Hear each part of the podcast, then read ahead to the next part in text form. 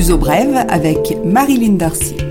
Bienvenue dans ce nouveau numéro de l'Ozo Brève, l'information essentielle pour les francophones du Portugal. Le Portugal qui est représenté au plus haut niveau au sein du Parlement européen. En effet, le député européen socialiste Pedro Silva Pereira a été nommé à la vice-présidence de ce Parlement et rejoint ainsi un groupe de 13 vice-présidents.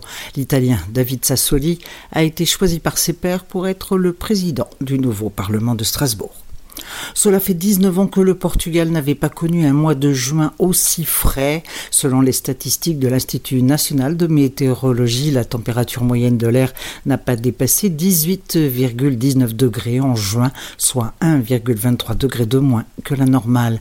Une situation atypique alors qu'au niveau mondial, le mois de juin n'a jamais été aussi chaud. Le nombre de personnes en attente d'une chirurgie augmente considérablement au Portugal. En mars, 45 000 personnes attendaient d'être opérées. C'est 18,5% de plus que durant la même période de 2018. Il y a 4 ans, seulement 10,6% des personnes inscrites pour une opération étaient en attente.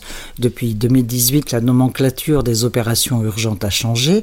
Le niveau 1, le moins important, doit obtenir une réponse en 180 jours. C'était 270 en ce qui concerne les chirurgies oncologiques, le temps d'attente oscille entre 72 heures et 60 jours. Les syndicats des médecins et des infirmiers viennent de réaliser deux jours de grève particulièrement bien suivis, une grève qui va se poursuivre jusqu'à vendredi 5 juillet en ce qui concerne les infirmiers et infirmières. Les Européens sont toujours en tête des touristes qui visitent le Portugal, mais ils perdent du terrain. C'est le cas des Allemands, moins 16 000 durant les quatre premiers mois de l'année. Et c'est aussi le cas des Français, moins 7 100. Le marché est dominé par les Britanniques et les Espagnols.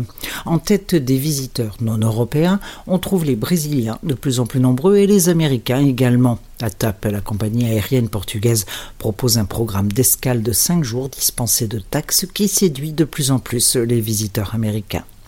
Football, une fois n'est pas coutume, l'Atlético de Madrid a mis la main sur Juan Félix Révélation de la saison au Portugal sous les couleurs de Benfica. Les Colchoneros ont dû débourser 126 millions d'euros pour s'attacher les services du joueur de 19 ans. Le jeune João Félix est d'ores et déjà considéré comme le successeur du célèbre Ronaldo. La page des entreprises pour terminer. La française Altron investit à nouveau au Portugal. La multinationale a signé un accord avec l'agence d'investissement portugaise, l'AICEP, pour injecter 12 millions d'euros dans de nouvelles unités de connectivité et de codification située à Fundan et Villanova de Gaia. Altran envisage de créer 260 postes de travail pour son développement. La multinationale compte actuellement 2300 employés au Portugal. Intermarché crée des boutiques de proximité à Lisbonne. La première a été inaugurée dans le quartier Arco de près de l'Institut supérieur technique. Le groupe des mousquetaires veut développer ce concept urbain destiné aux familles, produits préparés et emballés, mais aussi biologiques et diététiques et en plus petite dose pour éviter le gaspillage. Les magasins de proximité sont regroupés sous le label Intermarché Express. L'uso brève, culture. Les suggestions culturelles pour terminer, c'est le début du festival de théâtre d'Almada, comme annoncé la semaine dernière, avec samedi 6 la compagnie belge Need Company qui présente Guerra et Terebentine de Stéphane Hertmans avec l'actrice Viviane de Muink. Ce sera au théâtre Donna Maria II à 19h. A signaler également à l'école Don Antonio de Costa, c'est à Almada, à 22h le 6 juillet, le spectacle Franito du Flamenco pour rire, une mise en scène de Patrice Thibault et Jean-Marc Biou, avec Pascal Thibault et le danseur flamenco Fran Espinoza. Prix des places 15 euros. Début du festival Berro Intendant. En fait, beaucoup de concerts en plein air, mais aussi des expositions, du cinéma, des animations de rue, de la gastronomie, des balades et de la poésie. Tout est gratuit et plutôt hors norme, avec par exemple le 19 juillet le groupe Barmer Boys qui allie la musique soufi et folk gypsy matinée de beatboxing. Également plein d'activités pour les plus jeunes. Le festival s'étale sur trois week-ends, du 4 au 7, du 11 au 14 et du 18 au 21 juillet.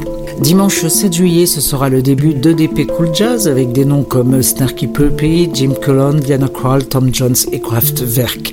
Le 27 juillet, un concert spécial dont la recette sera reversé à Sersika Kashkash. Les concerts seront ceux de The Black Mamba et Turkey.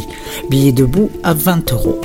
Ce week-end, le reggae du Moussa unique festival du genre dans le pays. L'espace du Moussa se situe devant la plage de Carcavelos et la fête reggae, c'est de 4h de l'après-midi à 4h du matin. Ça commence le 4 juillet.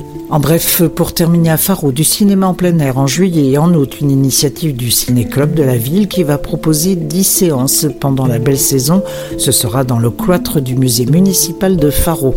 Du jazz à l'Eria, deux concerts gratuits au Leria Shopping les 6 et 13 juillet et à Villa du Conde, le Villa Conde Fest, festival de la jeunesse, du 6 au 14 juillet à Seca do Bacalhau. Là encore, beaucoup de musique.